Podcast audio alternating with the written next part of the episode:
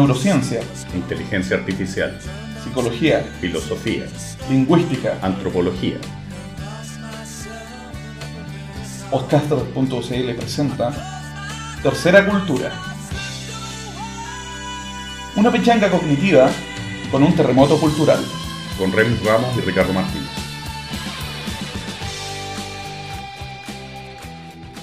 Bienvenidos a Tercera Cultura, nuestro capítulo piloto o primer programa de esta nueva iniciativa que les presentamos a través de podcaster.cl. ¿Cómo está Ricardo? Bien, ¿tú Remis cómo estás? Bastante bien también. Es un poco de frío, pero bien. Bueno, primero, ¿qué es lo que nos convoca? Bueno, lo primero que tenemos que hacer es explicar por qué llamamos al programa Tercera Cultura y de qué se trata este asunto. ¿Ya? Yo voy a comenzar con un ejemplo.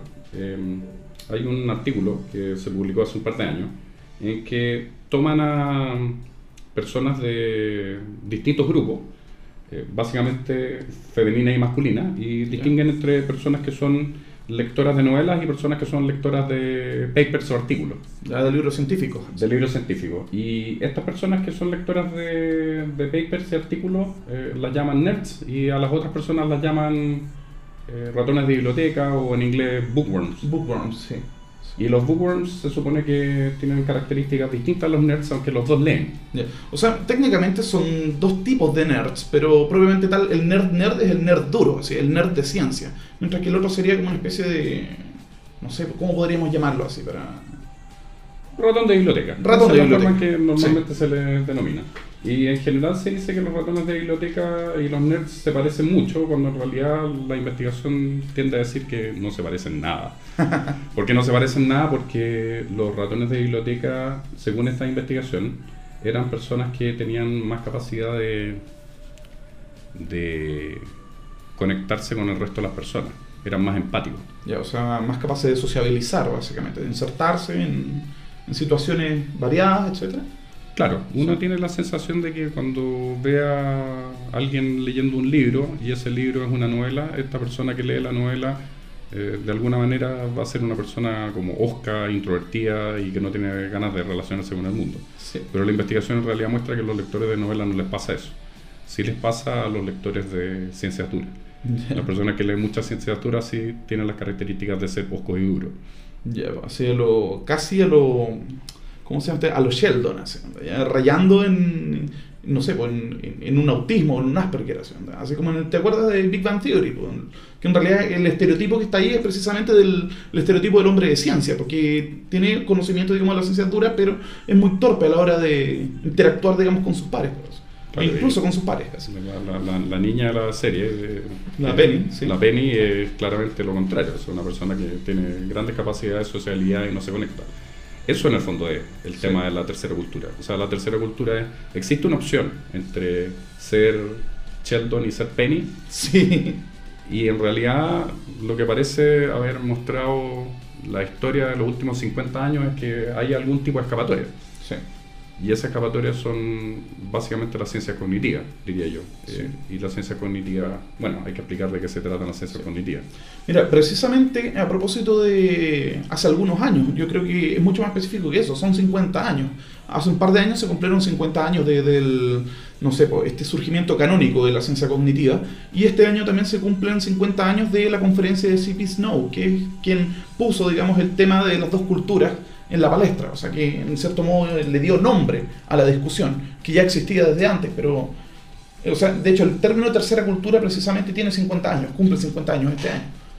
O sea, estamos haciendo un programa aniversario. Con este podcast ina- inauguramos Sí. un aniversario de la tercera cultura. Algo así. O sea, 50 años después como que se cumple el... Quizás podríamos leer lo que dice Jonah Lehrer, que es Al un, respecto, sí. un teórico de la tercera cultura contemporánea sobre eso. Remis, por favor. ¿Ya? A ver, mira, Lehrer en su libro, eh, Proust era un neurocientista, Proust was a neuroscientist. eh, al final del libro, en la coda, o sería, no sé, el posludio, digamos, la conclusión del libro, plantea lo siguiente. Dice, cito textual, en 1959, C.P. Snow declaró que nuestras dos culturas, artes y ciencias, sufrían de una incomprensión mutua. Como resultado, dijo Snow, nuestro conocimiento se había convertido en una colección de campos aislados, cada uno con sus propios hábitos y vocabularios. Los intelectuales literarios, analizaban a T.S. Eliot y a Hamlet, mientras que los científicos estudiaban las partículas elementales del universo. Sus aptitudes eran tan diferentes, escribía Snow, que no podían encontrar una base común. La solución de Snow a, esta, a este cisma epistémico era la formación de una tercera cultura. Él esperaba que esta nueva cultura pudiera cerrar la brecha comunicacional entre científicos y artistas. Cada lado podía beneficiarse de la comprensión del otro. En tanto poetas contemplaran a Einstein y los científicos leyeran a Coleridge, nuestras ficciones y nuestros hechos podrían nutrirse mutuamente. Más allá, esta tercera cultura podría mantener a raya las extravagancias de ambas culturas en sus extremos. Snow se volvió profético, al menos en parte, la tercera cultura es ahora un movimiento cultural genuino. Sin embargo, mientras esta nueva tercera cultura recoge la frase Snow, se aleja de su proyecto. Más que referirse al diálogo entre artistas y científicos, la tercera cultura contemporánea refiere a científicos que se comunican directamente con el público general. Ellos están traduciendo sus verdades para las masas.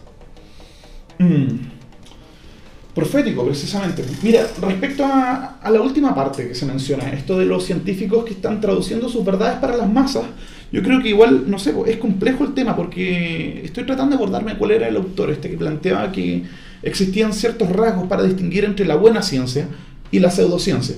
Y precisamente uno de esos síntomas era la apelación al público general antes de apelar a los pares. ¿ya? Precisamente eh, lo que está pasando ahora es que muchos científicos, digamos, sin caer en el tema de, las pseudociencias o de, promover cosas extravagantes, precisamente cada vez, están tratando de apelar más al público general. Y eso, no sé, o sea, me parece que tiene un valor, digamos, súper grande en términos, o sea, me parece que es muy positivo de que la ciencia se ponga al alcance de la gente. Pero también, obviamente, eh, la pregunta que yo creo que podríamos la pregunta que nos podríamos hacer es qué tan valioso, digamos, es este contacto, esta traducción entre los temas de la ciencia dura al público general si no hay un diálogo precisamente, digamos, entre esta, con esta otra cultura, que es la cultura de las artes y de las humanidades, que pareciera ser que cada vez está siendo dejada más de lado, o sea, está quedando cada vez más relegada, digamos, a la academia. no sé qué opinas tú.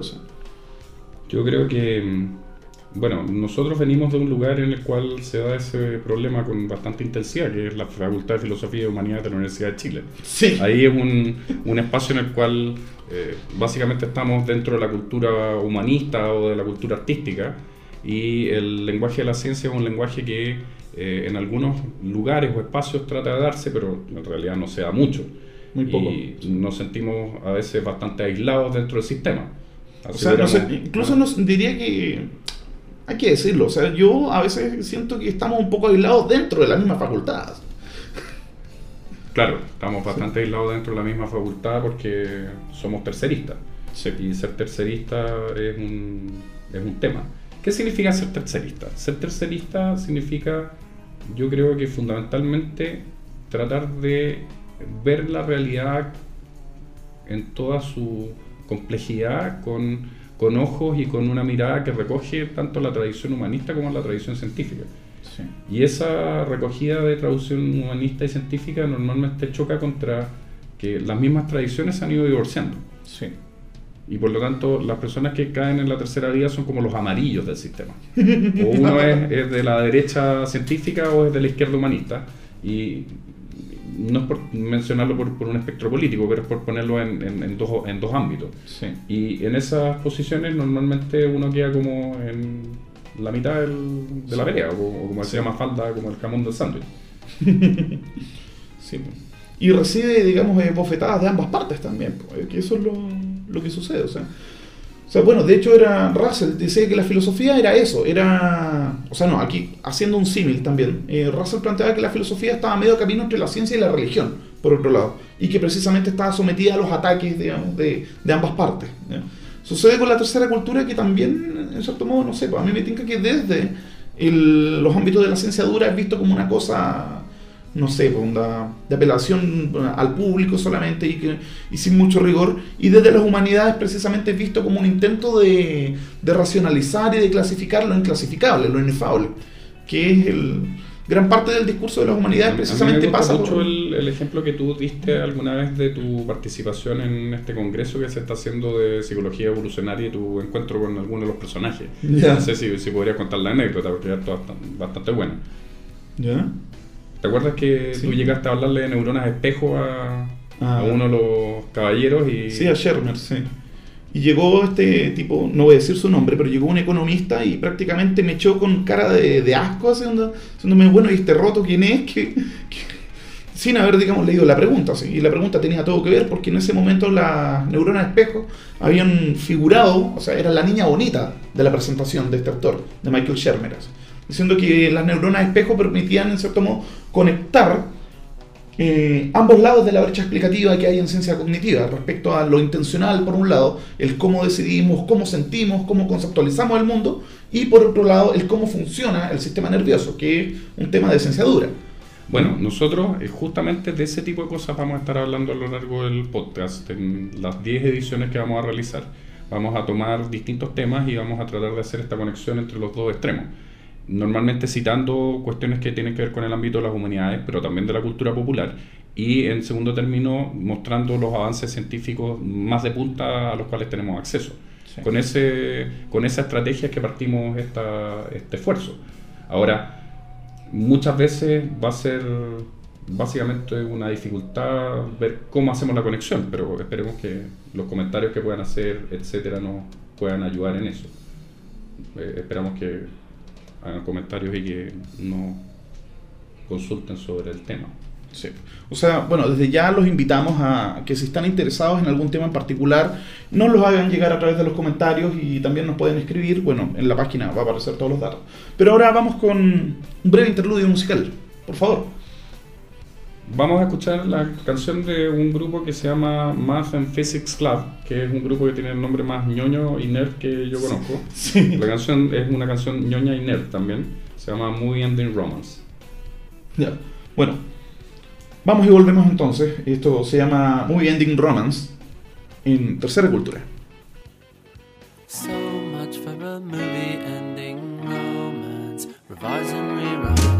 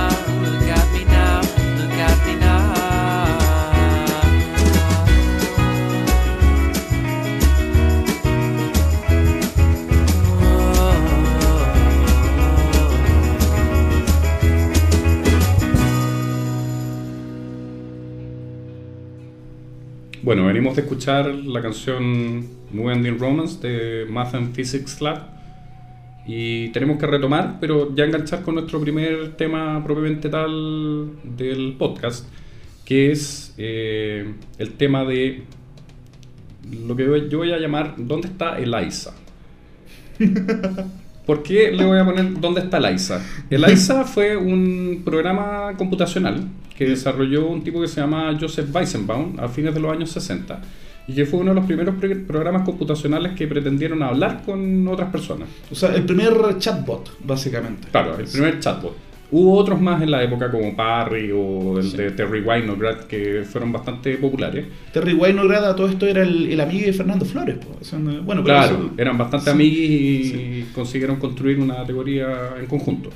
Bueno, y el básicamente lo que hacía era que simulaba a un psicoterapeuta rogeriano.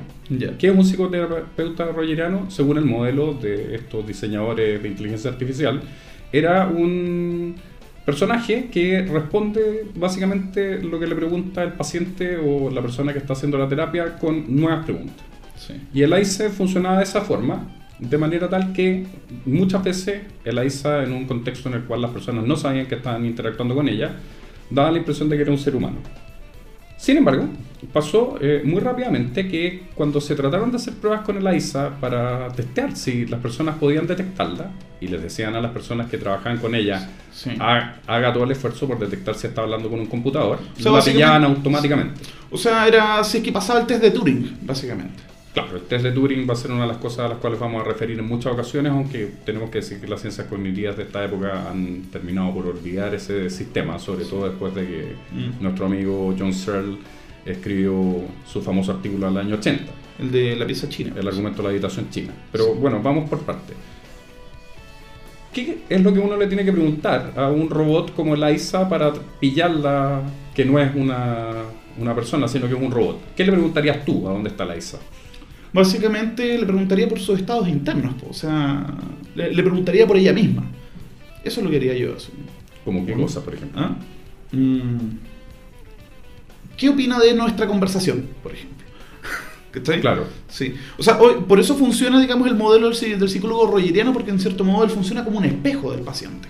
Lo que hace el rogeriano es seguirte la conversa tomando, mm, tomando como pie lo que tú le vas diciendo. Lo que habría que preguntarse si los psicólogos rogerianos no son verdaderamente laisas que están disfrazados de seres humanos. También. Esa sería una posibilidad también. Ahora, yo lo que le preguntaría a Eliza, si tuviera el gusto de encontrarme con ella, es cosas como en qué micro se vino o finalmente dónde está Lisa. Porque claramente no le pueden poner esa información. Vamos al punto. El punto es el siguiente. Las los programas que se hicieron con este diseño, que era un diseño muy sencillo, fracasaron estrepitosamente cuando se le hicieron estas pruebas, básicamente porque las personas muy rápidamente se dan cuenta que tenían que echar a andar preguntas contextuales y con eso sonaba el sistema. O sea, preguntas que apelaran, digamos, a, conocimiento del sentido común. O, o, del contexto, de la circunstancia. Y a ese conocimiento de sentido común se le puso entonces un nombre, que fue el nombre de conocimiento del mundo. ¿Qué es el conocimiento del mundo? El conocimiento del mundo son las millones, centenares de millones de cosas que sabemos sobre el mundo y que ni siquiera nos damos cuenta que están ahí. Pero para la inteligencia artificial y para la ciencia cognitiva en general son uno de los quebraderos de cabeza más grandes. Porque cómo podemos almacenar ese conocimiento del mundo, de qué forma opera, cómo nos ayuda a interactuar con la realidad, es un tema y, cómo podemos también estructurarlo. O sea, de hecho, yo no, sé, pues, sé de varios intentos que han fracasado brutalmente, digamos, de tratar de recoger, digamos, este cuerpo de conocimiento de sentido común, ya sea a través de entrevistas o ya sea sacándolo directamente de Internet. Está el Open Mind del MIT, digamos, está el trabajo de Marvin Minsky, digamos, con sus discípulos. Y bueno, está esta cosa, el Mind Pixel, que de, de Chris McKinstry, que era un cientista cognitivo que estuvo en Chile, que falleció en Chile, pero vamos a llegar a eso después, probablemente. El tema es, no es solo cómo obtenemos y cómo, o sea, cómo llenamos la canasta, sino que qué estructura tiene que tener la canasta también para que el programa pueda echar mano a estos conocimientos sin equivocarse. ¿Qué es lo que pasaba precisamente con estos programas? La forma más eh, estándar que se creó en los años 70, que es la época en que se considera que es el origen de la ciencia cognitiva ya como una institución, era básicamente crear eh, ciertos modelos que alimentaran o tuvieran la información. Y esos modelos se llamaron marcos, esquemas y guiones. Y los marcos, esquemas y guiones son básicamente los bloques que tenemos en nuestras mentes para poder manipular la información del entorno. El ejemplo más clásico, que es el que se cita una y otra vez, de hecho hay muchos textos que se burlan de esa cita, es el ejemplo del restaurante. Sí. Nosotros cuando vamos a un restaurante, ¿qué hacemos? eh, bueno, yo con- a un restaurante, probablemente tal, lo primero que hago es buscar una, una mesa, sentarme en la mesa y esperar que me vengan a atender. Y si no me vienen a atender, tratar de llamar la atención del garzón para que eh, me atienda, que me pase la carta, eh, ver de los platos que hay en la carta cuál me gusta, pedirlo, esperarlo, después comer, pagar y, y me voy. Y dejar la propina en caso de también. Claro, en el guion de restaurante, porque uno de los nombres que tienen este- estos modelos son los guiones, en el guion de restaurante hay ciertos personajes, que son el mozo, el cajero, el cocinero y las personas que van a comer. Hay ciertos objetos que se utilizan, hay ciertas secuencias de acciones. Y todas esas cosas nosotros las sabemos de forma tan natural que ni siquiera nos preguntamos por qué las sabemos. Sí. Sin embargo, uno podría saber que eh, existen ciertos guiones que son un poco más complejos. Yo siempre mm, cito que cuando uno va a un restaurante un poco distinto, eh, a veces hace cortocircuito el guion que uno tiene en su cabeza. Sí. Por ejemplo, la primera vez que uno va a Chop Dog, ¿qué es lo que pasa en Chop Dog? Eh, exactamente al revés. po. O sea, tú partes por el final, en realidad. O sea, no- o sea, tú tienes que. Lo primero que tienes que hacer es pasar por caja para que te den el vale y después de, de eso recién buscas la mesa.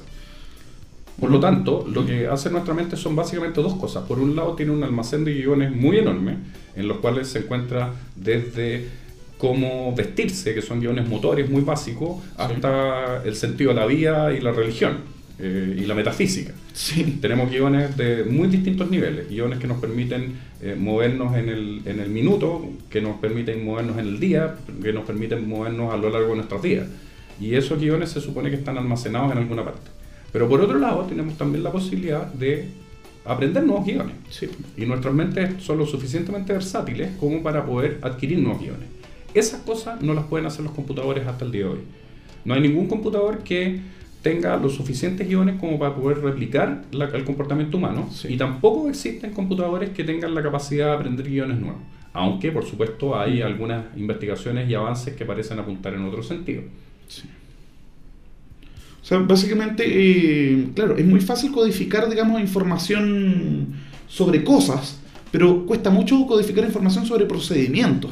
En el sentido que los procedimientos no solo dependen del conocimiento de cómo funcionan las cosas también, sino que es un dominio de conocimiento súper específico. Y que, no sé, pareciera ser que estamos naturalmente... O sea, que la evolución forjó nuestras mentes para adquirir, digamos, estos nuevos guiones de una manera muy fácil.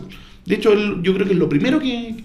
Las primeras cosas que aprendemos cuando estamos chicos es precisamente a cómo debemos comportarnos, digamos, etcétera. O sea, el tema es que cuando un computador logre hacer eso, yo creo que ahí tenemos que empezar a preocuparnos porque Skynet portas, ¿cachai?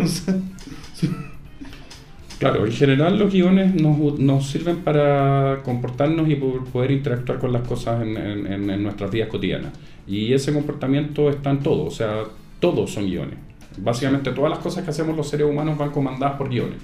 Y tenemos centenares de miles de guiones que articulamos y evocamos de forma muy sencilla. Lo mismo pasa con los marcos y con los esquemas que no son exactamente iguales, pero son muy muy parecidos. Eh, Pero ¿cuál es la diferencia entre marcos, esquemas y guiones? O sea, Los marcos son la teoría Minsky del año 74, en que Minsky propone que los marcos son básicamente esquemas para poder almacenar información visual y nos permiten reconocer objetos. Ya. O sea, los objetos del mundo se reconocen con marcos. con marcos. Tenemos un marco que nos permite distinguir lo que es una puerta, de lo que es una pared, de lo que es un pizarrón. Tenemos marcos para poder distinguir personajes dentro de, un- de, de una galería de fotos, por ejemplo. O sea, si no tuviéramos el marco de Marilyn Monroe, o de Lincoln, o de Arturo Prat, o de Pinochet, o de Allende, eh, no podríamos reconocer a estos personajes. Sí. Curiosamente los podemos reconocer en fotos en que aparecen con distintos perfiles, en distintas actitudes, con distintas caras, en distintas situaciones, y aún así el marco se vuelve a activar. Sí. Una de las gracias que tenía el modelo Marcos originalmente era que los eh, marcos se evocaban sin tener información completa. Ya. Y eso es justamente lo que hace que el sistema sea más sofisticado que el que puedan tener programas como el AISA. En el, en el, en el modelo Marcos tradicional basta con que algunos elementos del marco aparezcan para que el marco se evoque completo. Sí. Eh, Por ejemplo, me basta con ver eh, el rostro de un amigo que se asoma por la puerta para saber que el amigo está completo detrás y que no solamente es su rostro el que está apareciendo por la puerta. Sí. Cuando vemos una mesa, normalmente hay patas que se nos ocultan y sin embargo asumimos que esas patas están ahí. Sí. Los marcos nos permiten, como dice el profesor Salomón, completar la oración. si no tuviéramos un marco, la- la- la- el completado de la oración sería prácticamente imposible. Bueno, pero ¿y cómo podemos conectar lo de los marcos, guiones y esquemas, por ejemplo, con, con las humanidades? No sé, con el arte, con las literaturas. Cuando nosotros leemos un libro, el libro nos evoca distintos marcos. Ya. Y hace dos cosas, que es algo que se ha estudiado mucho en la aplicación a la literatura de estas teorías, que es que el libro nos trae a la- a marcos a la mente. Por ejemplo, si dice Juan toma un taxi, nosotros evocamos todos los marcos que tienen que ver con taxi, y al mismo tiempo nos permite crear nuevos marcos. Por ejemplo, si dice Juan toma un taxi, nosotros abrimos en nuestra mente un espacio para poder ir llenando Juan con un marco nuevo, Ya. que es un marco que va a evolucionar a lo largo del texto. En general, eh, la literatura y la lectura fundamentalmente se han estudiado mucho desde la perspectiva de los marcos porque permiten entender por qué cuando leemos sacamos más información de la que está en el texto. Sí. Y eso es lo que se llama una inferencia y es de algo que hablaremos en algún programa sucesivo. Sí. De hecho, ya estamos llegando al final eh, Ya. Para nuestra primera edición y tenemos que despedirnos fundamentalmente y saludar. Revis. Sí, pues, bueno, para cerrar el programa, eh, bueno, nos despedimos, eh, les agradecemos su atención eh, a este programa piloto de Tercera Cultura y vamos a cerrar con un tema. El tema eh, está extraído del disco del Capitán Memo ¿ya? y es precisamente la, la canción, el theme de Marco. A todo esto, ¿por qué Marco? Bueno, porque estuvimos hablando de los marcos y coincide el nombre. Ya. Ok. Bueno, esto fue el primer capítulo de Tercera Cultura. Muchas gracias y vamos con Marco.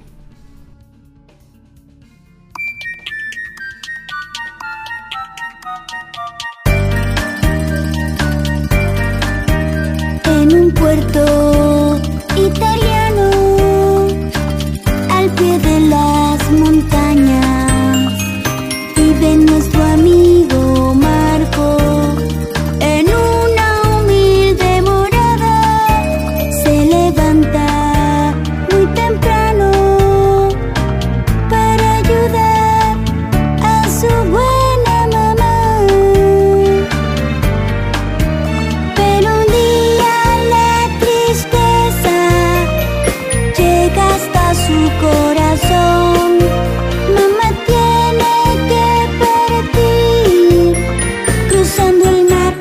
otro.